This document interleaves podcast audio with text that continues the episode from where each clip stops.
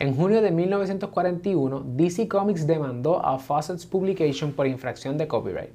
DC Comics argumentó que los poderes de Shazam eran demasiado parecidos a los de Superman y que inclusive sus características eran muy similares. Saludos familia, yo soy el licenciado Alexio Mar Rodríguez, fundador de Siglo, y hoy vamos a hablar sobre qué puedes hacer si alguien se copia de tu obra o infringe tu copyright. Vamos allá.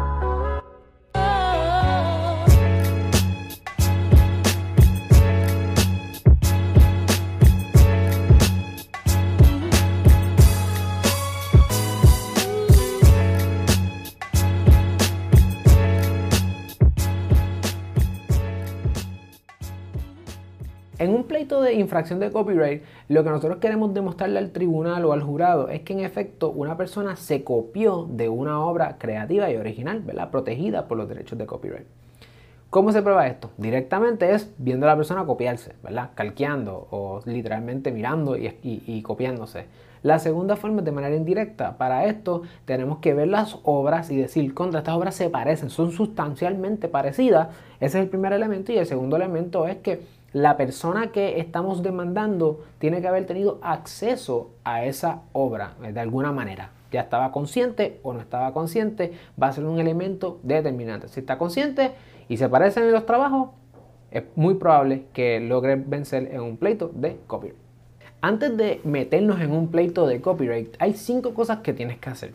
Lo primero, tienes que asegurarte de que tu obra esté registrada en el US Copyright Office. Aquí puedes ver un video donde hablamos por qué debes registrar tu copyright y acá vas a ver otro video sobre cómo registrar tu copyright. Si no hay registro, no puedes demandar en el Tribunal Federal. Número 2.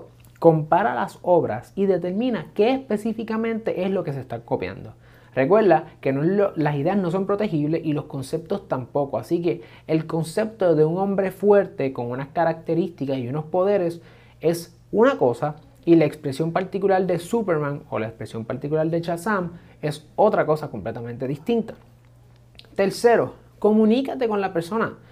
Trata de decirle, mira, esta es mi obra, esta es tu obra, mira que se parecen, tú sabías de mi obra porque tuviste acceso, quizás me sigues en las redes sociales, quizás eres un suscriptor mío en YouTube, quizás entraste a uno de mis talleres y claramente eh, tuviste acceso de alguna forma a mi obra y esta obra que tú tienes ahora mismo se parece sustancialmente a la mía, por lo tanto podemos concluir que es una copia. Si hasta ahí no has logrado tu cometido y la persona simplemente te ignora, busca un abogado. ¿Qué va a hacer el abogado? El abogado que tiene que tener eh, acceso al foro federal y debe conocer la propiedad intelectual, particularmente el copyright, lo que va a hacer es analizar lo mismo que tú hiciste y evaluar si dentro de la jurisprudencia, los casos que se han resuelto, hay un escenario parecido al tuyo que te beneficie. Si es así, el abogado entonces va a escribir una carta de y donde se le va a decir a la otra persona, mira, tú lo que hiciste es que te copiaste o es muy probable que en efecto esto sea una copia del trabajo de mi clienta. Los remedios, destrucción del material, el dinero puede llegar a ser por cientos de venta, daños estatutarios, honorarios de abogado, etc.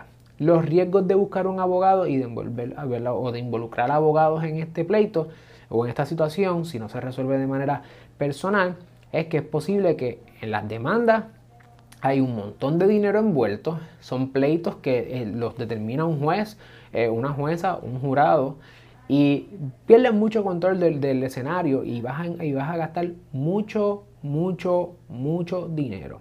Otro riesgo es posible que la persona te demande a ti, que es lo que se llama una reconvención, o que inclusive tenga la defensa de uso justo, que vamos a hablar de ella luego, y prevalezca. Un quinto elemento que debes tomar en consideración o paso es que si el material que está infringiendo tu obra es parte de alguna plataforma web, debes considerar en los términos y condiciones de esa plataforma si ellos tienen alguna disposición sobre el Digital Millennium Copyright Act, DMCA, que lo que dice es básicamente que si esa plataforma eh, es la que tiene ¿verdad? Esa, esa obra que está infringiendo tu trabajo, también podría eh, responder por daño en el caso de que hubiese una infracción de copyright, a menos que cumpla con unos requisitos en ley. Asegúrate con quién te tienes que, con quién te tienes que poner en contacto en esa plataforma, digamos Facebook, YouTube, Instagram, los términos y condiciones, aparece quién es el agente del DMCA y de esa manera tú puedes comenzar un proceso para procurar que le hagan un takedown. Y eso es lo que se llama un takedown notice. Por favor, ese trabajo infringe mi derecho de autor o mi copyright. Por favor, túmbalo. Eso es una de las cosas que debes considerar a la hora, también estar viendo quizás páginas web donde haya material que puede infringir tu trabajo.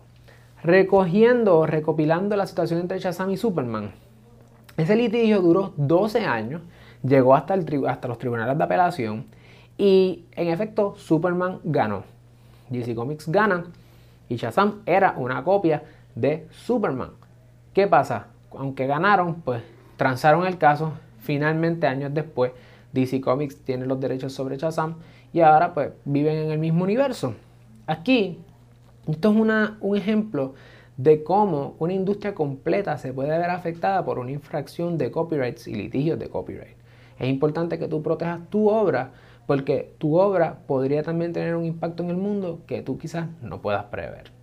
Si te gustó este video, dale like, suscríbete, dale a la campanita para que te notifique todos los videos que subimos todos los miércoles y por favor compártelo con otras personas que le interesen los temas de propiedad intelectual, empresarismo y entretenimiento. También búscanos en nuestras distintas redes sociales y en nuestra página web sidlopr.com. Hasta la próxima.